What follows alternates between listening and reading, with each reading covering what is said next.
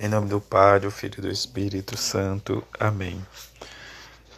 Sede como pessoas que estão esperando seu Senhor.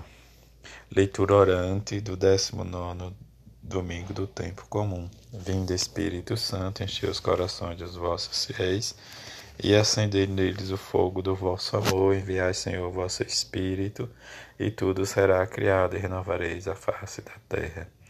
Oremos, Deus, que instruís os corações dos vossos fiéis com a luz do Espírito Santo. Fazer que apreciemos retamente todas as coisas segundo o mesmo Espírito, por Cristo, Senhor nosso. Amém. Leia a palavra de Deus, Evangelho de Lucas, capítulo 12, versículos de 32 a 48. Naquele tempo, disse Jesus a seus discípulos: Não tenhais medo, pequenino rebanho pois foi do agrado do Pai dar a vós o reino. Vendei vossos bens e dai esmola. Fazei bolsas que não se estraguem, um tesouro no céu que não se acabe. Ali o ladrão não chega, nem a traça corrói. Porque onde está o vosso tesouro, aí estará também o vosso coração que vossos rins estejam acingidos e as lâmpadas acesas. Sede como homens que estão esperando o seu Senhor voltar de uma festa de casamento, para lhe abrir imediatamente a porta, logo que ele chega e bate. Feliz os empregados que o Senhor encontra acordado quando chegar. Em verdade, eu vos digo, ele mesmo vai cingir-se, fazê-lo sentar-se à mesa e, passando, o servirá. E caso ele chegue à meia-noite ou às três de madrugada, felizes serão se assim os encontrar. Mas ficais certo, se o dono da casa soubesse a hora em que o ladrão iria chegar, não deixaria que arrombasse a sua casa. Vós também ficai preparados, porque o Filho do Homem vai chegar na hora em que menos o esperardes. Então Pedro disse: Senhor, tu conta esta parábola para nós ou para todos? E o Senhor respondeu: Quem é o administrador fiel e prudente que o Senhor vai colocar à frente do pessoal de sua casa para dar comida a todos na hora certa? Feliz o empregado que o patrão, ao chegar, encontra agindo assim. Em verdade, eu vos digo, o Senhor lhe confiará a administração de todos os seus bens. Porém, se aquele empregado pensar, meu patrão está demorando, e começar a espancar os criados e as criadas, e a comer, a beber e a embriagar-se, o senhor daquele empregado chegará no dia inesperado e numa hora imprevista ele o partirá ao meio e o fará participar do destino dos infiéis. Aquele empregado que conhece a vontade do Senhor, nada preparou nem agiu conforme a sua vontade, será chicoteado muitas vezes. Porém, o empregado que não conhece essa vontade, fez coisas que merece castigo, será chicoteado poucas vezes. A quem muito foi dado, muito será pedido. A quem muito foi confiado, muito mais será exigido. Palavra da salvação, glória a vós, Senhor. Recolho imaginando Jesus cercado pela multidão que fala aos discípulos. Peço o que quero, ser um homem que espera o seu Senhor. Medito as palavras de Jesus. Reflito sobre estes pontos, ficai de prontidão, lâmpadas acesas, pessoas que estão esperando, o esposo vem e bate, su arregaça suas vestes, passa e serve. O filho do homem chega na hora em que menos pensais. Feliz o administrador fiel, o Senhor demora, o servo infiel será chicoteado muitas vezes, a quem muito foi dado, muito lhe será Pedido: meditar a palavra de Deus. Para o proprietário tolo, a mente é um ladrão que ele rouba tudo. Para nós, ao invés, é o encontro com o esposo que esperamos. Somos sábios se de patrões que acumula para si, nos tornamos administradores que usa os bens para agradecer ao Pai e partilhar com os irmãos. Ai de nós se recairmos na mentalidade do, de patrões tolos. Partilhar a palavra de Deus e a vida. Como esta palavra alimenta a nossa fé, como ela ilumina os fatos da vida que partilhamos, como viver a pessoa que espera o encontro definitivo com o Senhor. O que faz o que recebe o administrador fiel e sábio? O que faz e o que recebe o servo infiel e tolo? Rezar e contemplar a palavra de Deus, dedicar um tempo para rezar em silêncio. Há um compromisso que é decisivo para a nossa existência. O que está em jogo não é a felicidade nem o sucesso de um momento, mas a plenitude que encontramos na eternidade. Eis porque tu, Jesus, nos alerta sobre tudo o que pode nos fazer perder uma oferta única.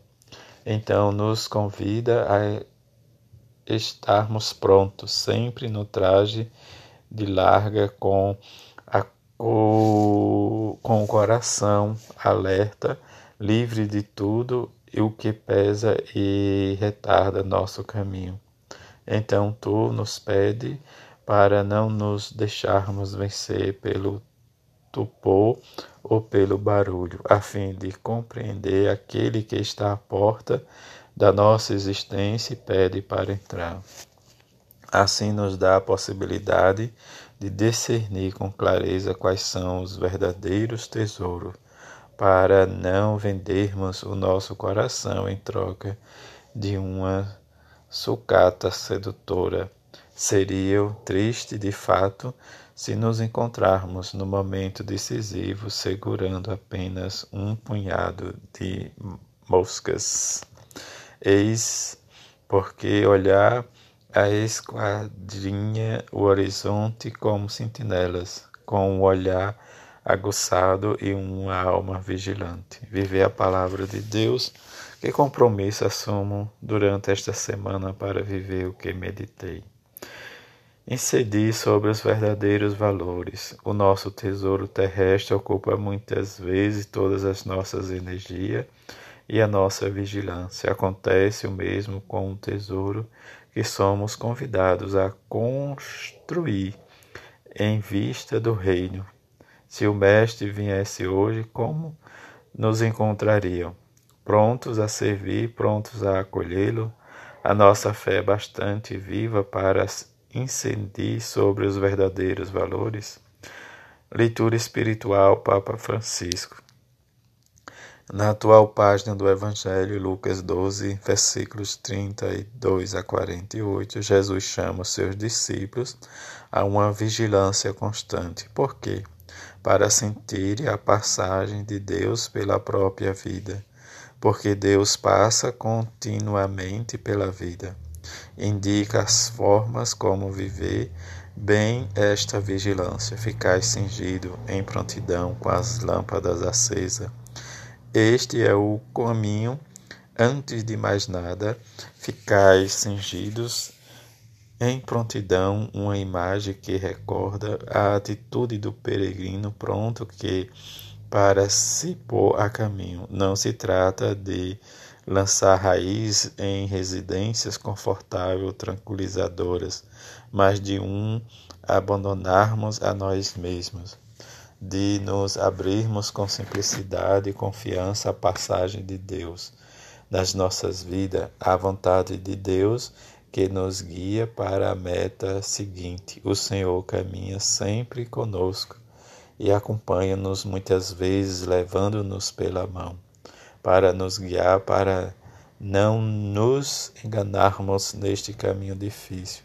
Com efeito, quem confia em Deus sabe bem que a vida de fé não é algo estático, mas dinâmico. A vida de fé é um percurso contínuo que leva a etapas sempre novas, indicadas pelo Senhor dia após dia, porque Ele é o Senhor das surpresas, o Senhor das novidades, mas das novidades verdadeiras. E depois o primeiro caminho era ficar cingidos em prontidão.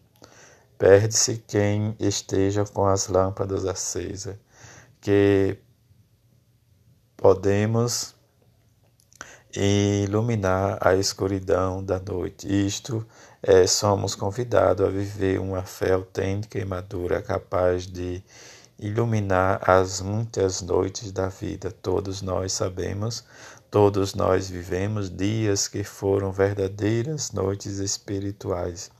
A lâmpada da fé deve ser alimentada continuamente com o encontro de coração a coração com Jesus na oração e na escuta de, da Sua palavra. Retornamos algo, já vos disse muitas vezes: trazeis sempre convosco um pequeno evangelho no bolso, na bolsa, para o ler. É o encontro com Jesus, com a palavra de Jesus. Essa lâmpada do encontro com Jesus na oração e na Sua palavra é nos confiada para o bem de todos. Portanto, ninguém pode retirar-se intimamente na certeza da própria salvação, desinteressando-se dos outros. É uma ilusão. Acredita que podemos iluminar-nos a nós mesmos por dentro. Não. É uma ilusão. A verdadeira fé abre o coração ao próximo, impelindo a comunhão concreta com os irmãos, especialmente com aqueles que vivem em necessidade. É para nos fazer compreender esta atitude, Jesus narra a parábola dos servos que espera o regresso do Senhor que volta das bodas, apresentando assim outro aspecto da vigilância. Está pronto para o encontro derradeiro e definitivo com o Senhor. Cada um de nós viverá aquele dia do encontro. Cada um de nós tem a sua data do encontro definitivo. O Senhor diz: Bem-aventurados servos que o, o Senhor encontra acordado quando chega. Em verdade vos digo, ele mesmo se cingirá, os fará sentar-se à mesa e passará a servi-los. Com estas palavras, o Senhor recorda-nos que a vida é um caminho para a eternidade, por isso somos chamados a viver a fazer frutificar todos os talentos que temos, sem jamais nos esquecermos de que, porque não temos aqui cidade permanente, mas estamos à procura da que está para vir. Nesta ótica, cada um se torna precioso e por isso devemos viver e agir nessa terra com nostalgia do céu, com os pés no chão, caminhar na terra, trabalhar na terra, praticar o bem sobre a terra, para, mas com o coração nostálgico no céu. Não conseguimos compreender realmente o que consiste alegria, esta alegria suprema, mas Jesus faz-nos intuir isso com a, a nostalgia do Senhor que encontra os seus servos e ainda acordado para quando volta. Ele mesmo se cingirá e os fará sentar-se à mesa e passará a servi-lo. O júbilo eterno do paraíso manifesta assim a situação inverte-se-á e já não serão servos, ou seja, nós que serviremos a Deus, mas é o próprio Deus que se colocará a nosso serviço. E Jesus age assim desde já. Jesus ora por nós, Jesus olha para nós, intercede junto do Pai por nós. Jesus serve-nos agora e é o nosso servo. E, está, e esta será a alegria definitiva, o pensamento do encontro final com o Pai rico de misericórdia, enche-nos de esperança, estimula-nos a um compromisso constante para a nossa santificação e para construir um mundo mais justo e fraterno.